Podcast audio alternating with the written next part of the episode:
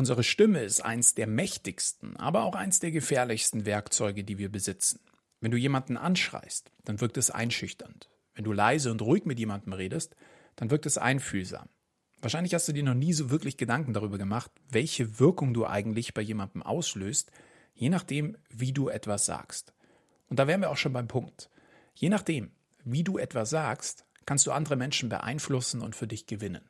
Und genau deshalb zeige ich dir heute mal, wie du deine Stimme in welchen Situationen auch immer bei dir im Job einsetzen musst, damit du immer das bekommst, was du willst.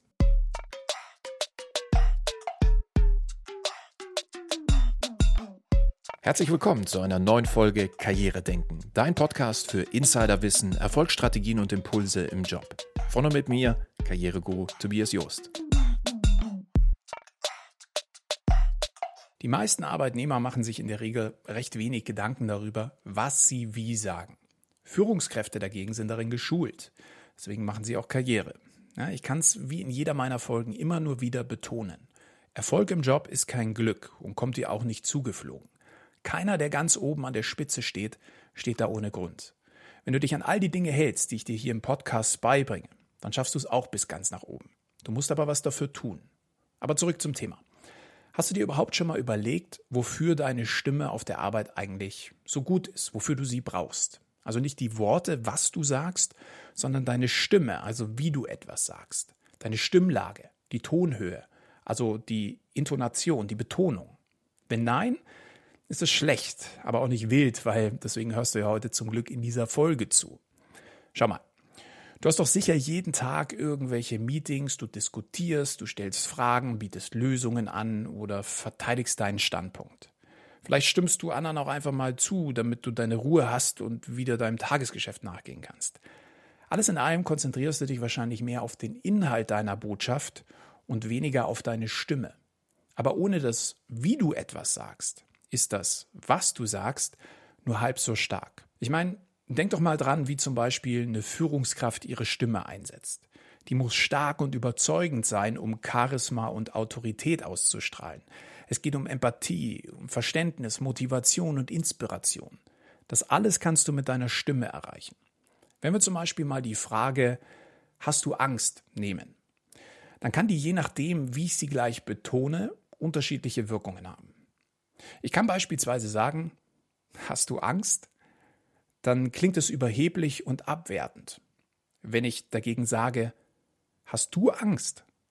Dann suggeriere ich, dass nur du Angst hast und sonst keiner.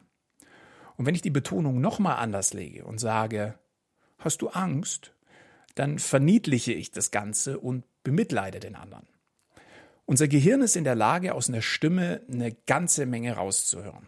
Ja, vielleicht ist dir das schon mal irgendwie aufgefallen. Aber wir können sogar bei jemandem, der eine andere Sprache spricht, also nicht unsere Muttersprache, trotzdem heraushören, in welcher Gemütslage sich die Person befindet. Also ob sie aufgeregt ist, wütend, enttäuscht, voller Vorfreude, mutlos, traurig oder sogar betrunken. Entscheidend sind hier gewisse Geräuschimpulse, die von unserem Gehirn verarbeitet werden. Selbst wenn du die Sprache vielleicht gar nicht verstehst. Hier mal ein paar Beispiele, damit dir das klar wird. Achte jetzt gleich mal drauf, ob jemand betrunken ist, wütend ist, ob du eine Polizeiansage hörst, einen Sportkommentar oder was auch immer. Und dabei ist es unerheblich, ob du die Sprachen verstehst oder nicht. Hör einfach mal auf den Klang.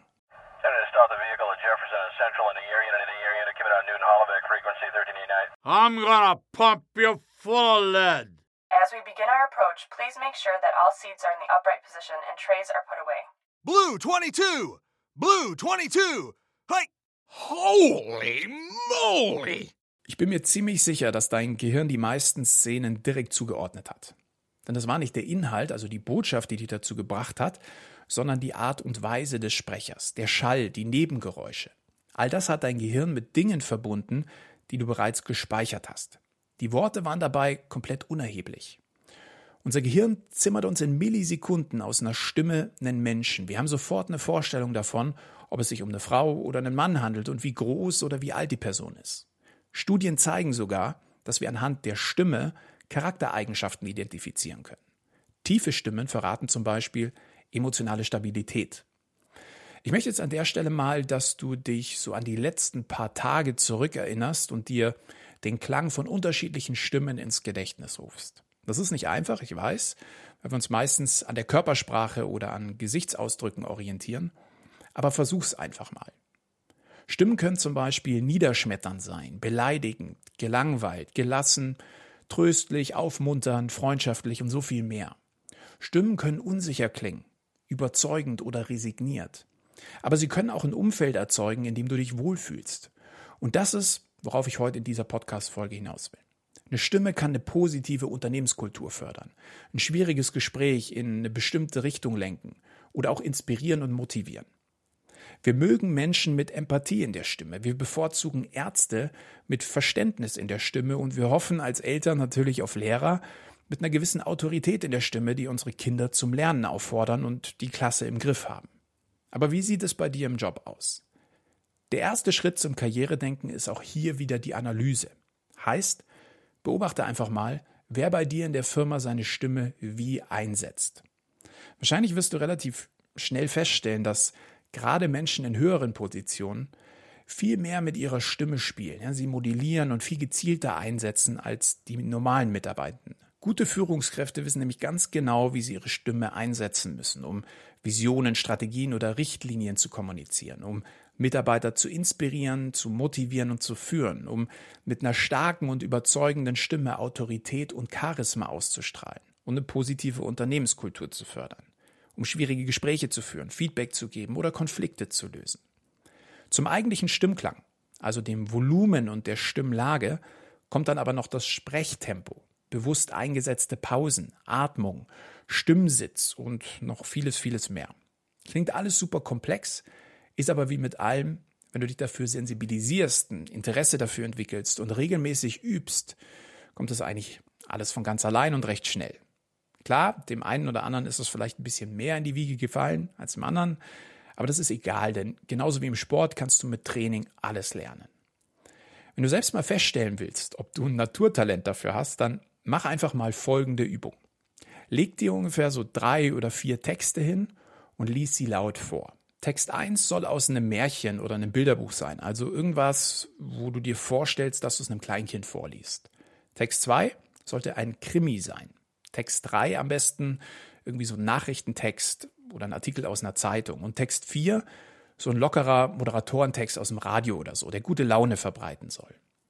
Jetzt liest du, wie gesagt, einen nach dem anderen laut vor und schau mal, ob du schaffst, die Stimmung des Textes mit deiner Stimmlage zu verbinden. Also schaffst du es, den Nachrichtentext wie ein Nachrichtensprecher zu lesen und beim Krimi eher mysteriös zu klingen. Ich mache das jetzt mal eben selbst und du kannst dann beurteilen, ob ich das gut hinbekomme. Also ob du dich als Zuhörer so richtig reinfühlen kannst. Wenn ja, dann musst du dem Podcast hier fünf Sterne geben. Das ist ein Deal. Und wir fangen an mit dem Märchentext. Und der kleine Hase duckte sich. Er legte die Ohren an, soweit er konnte, machte sich klein und kroch ängstlich unter das grüne Blatt der Sonnenblume, das sich schützend über ihn legte. Doch die Fee fand ihn trotzdem. Lautlos bog sie das Blatt zurück und strich dem kleinen Hasen sanft über das Fell. Hallo, kleiner Hase, sagte sie freundlich. Solltest du nicht längst bei deiner Mama zu Hause sein? Sie machte sich solche Sorgen. Der kleine Hase nickte mit Tränen in den Augen. Aber ich, aber, aber ich, stotterte er, ich wollte doch von zu Hause weglaufen, weil. Jetzt kommt Text 2, die Krimi-Stimme. Die Schritte auf dem Asphalt krochen in ihr Gehirn wie laute Hammerschläge. Sarah schaute sich um. Sie wusste, dass er da war. Im kalten Licht der letzten Laternen bog sie in den Weg zwischen den Schrebergärten ein. Es war stockdunkel. Irgendwo in der Ferne bellte ein Hund. Noch ein paar hundert Meter, ein paar Schritte, die über Leben und Tod entscheiden würden. Sie konnte spüren, dass er näher kam. Obwohl sie jetzt schneller lief, versuchte sie lautlos zu atmen. Er sollte nicht merken, dass sie Angst hatte. Als in der Nähe ein Gartentor quietschte, begann sie zu rennen. Irgendwo da musste jemand sein. Ein Mensch, der ihr Leben retten würde. Kommen wir zu Text Nummer drei, die Nachrichtenstimme. Gesundheitsexperte Klaus Markenstein erklärte gestern vor dem Gesundheitsausschuss, das neue Virus sei gegen herkömmliche Desinfektionsmittel resistent. Reisebeschränkungen und strengere Quarantänevorschriften seien deshalb unumgänglich, um die Bevölkerung zu schützen.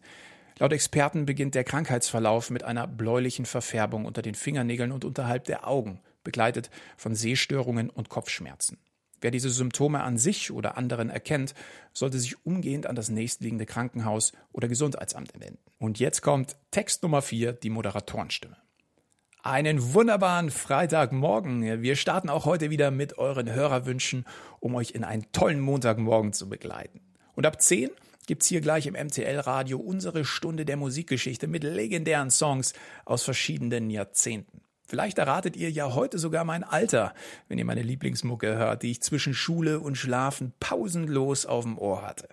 Jetzt kommt aber erstmal Friesenjung, gewünscht von Sabine Marquardt aus München und Bert Reimers aus Augsburg. Mit diesem Song haben Chiago, Jos Klein, der Niederländer und Otto Walkes einen echten Ohrwurm für euch zusammengezimmert. Und war ich gut? Habe ich fünf Sterne für die Folge verdient? Wenn ja, dann weißt ihr jetzt, was zu tun ist. Die Übung macht aber nicht nur Spaß, sondern hilft dir auch einfach mal ein Gefühl dafür zu entwickeln, wie gut du schon mit deiner Stimme umgehen kannst. Die beeindruckendsten Personen unserer Geschichte haben es auch schon alle vorgemacht. Ja, sei es die leidenschaftliche und eindringliche Stimme von Martin Luther King in seiner Rede I Have a Dream oder der inspirierende und kämpferische Tonfall von Winston Churchill im Zweiten Weltkrieg oder die beruhigende und doch eher klare Stimme von US-Präsident Roosevelt in seiner regelmäßigen Radioansprache. Du kannst also durch den Klang deiner Stimme andere Menschen auf unterschiedliche Art und Weise erreichen. Lass uns nochmal zusammen eine Übung machen. Stell dir mal vor, du bist Schauspieler und sollst ein und denselben Satz in verschiedenen Situationen sprechen. Der Satz, mit dem wir üben, heißt, dafür haben wir keine Zeit. Jetzt sprich den Satz erstmal mit einer normalen Stimme. Dafür haben wir keine Zeit. Soweit, so gut.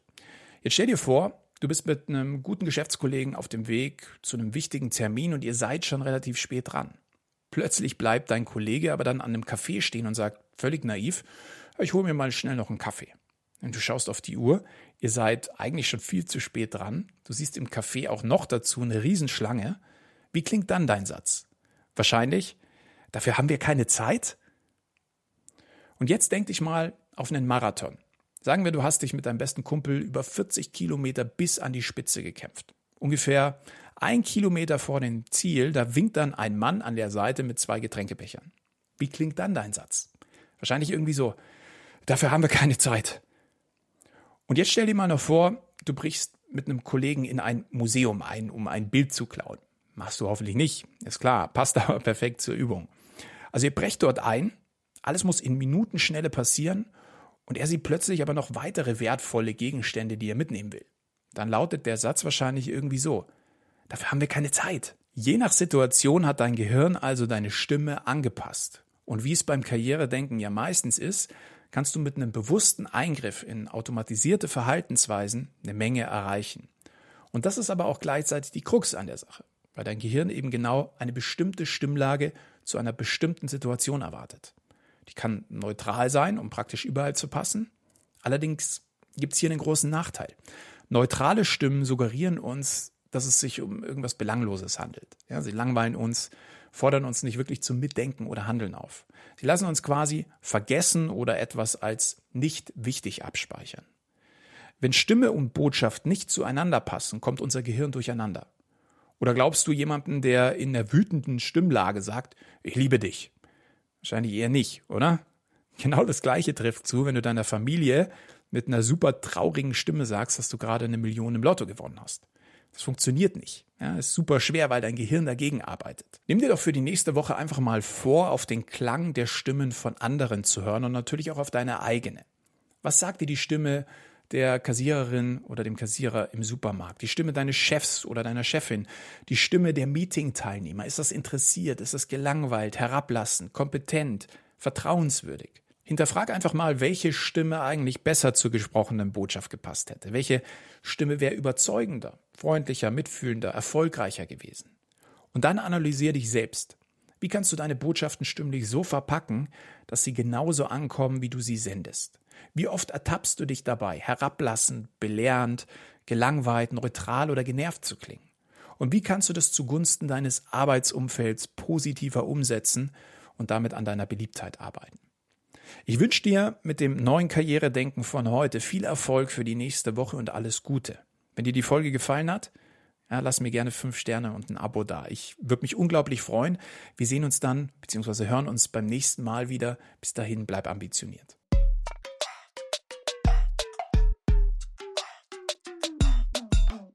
Das war Karrieredenken, dein Podcast für Insiderwissen, Erfolgsstrategien und Impulse im Job.